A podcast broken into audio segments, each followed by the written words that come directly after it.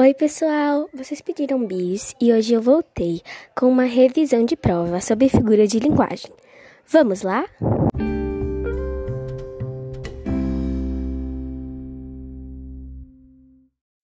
Vamos começar falando sobre o que é figura de linguagem.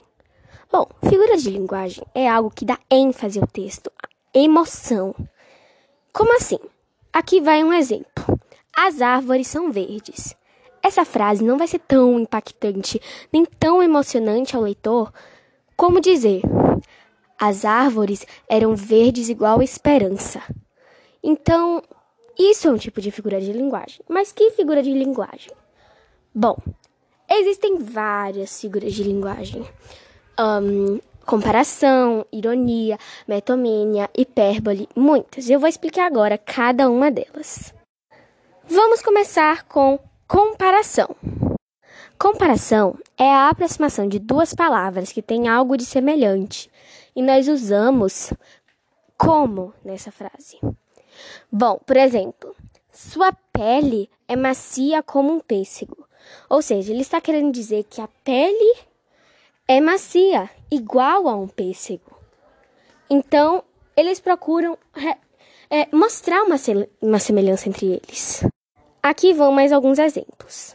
Você é bonita como uma flor. O seu assobio é bonito como o de um passarinho.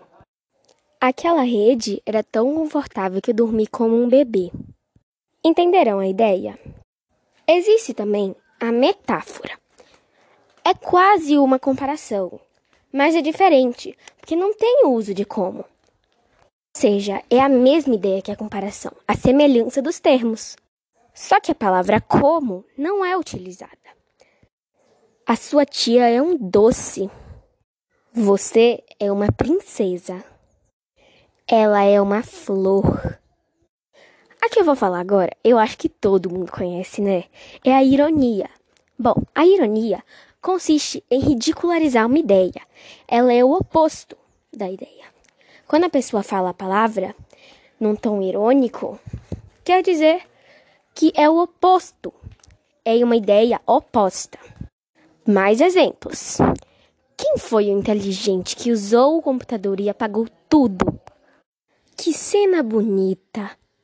Estragando os brinquedos do colega. É, claro que eu vou para esse lugar super perigoso. Aham. Uhum. Metomínia é quando nós substituímos uma palavra por outra que tem o mesmo significado. Você devia instalar Free Fire. É a mesma coisa que dizer você devia instalar esse app. Você quer um pouco de guaraná? É a mesma coisa que dizer você quer um pouco de refrigerante? Pode ser que eu te dê um iPhone de presente. É a mesma coisa que dizer pode ser que eu te dê um celular de presente. Outra figura de linguagem é a hipérbole. Hipérbole é um exagero de uma ideia. Será que você pode trazer um copo d'água para mim, por favor? Ou senão eu vou morrer de sede. O que tem para almoço? Estou morrendo de fome.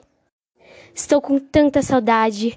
Se eu pudesse, andaria da China até o Brasil a pé. Personificação ou prosopopeia é quando atribuímos características humanas a seres inanimados ou a animais irracionais. Um passarinho me contou que você está matando aula e a lua sorria para ela.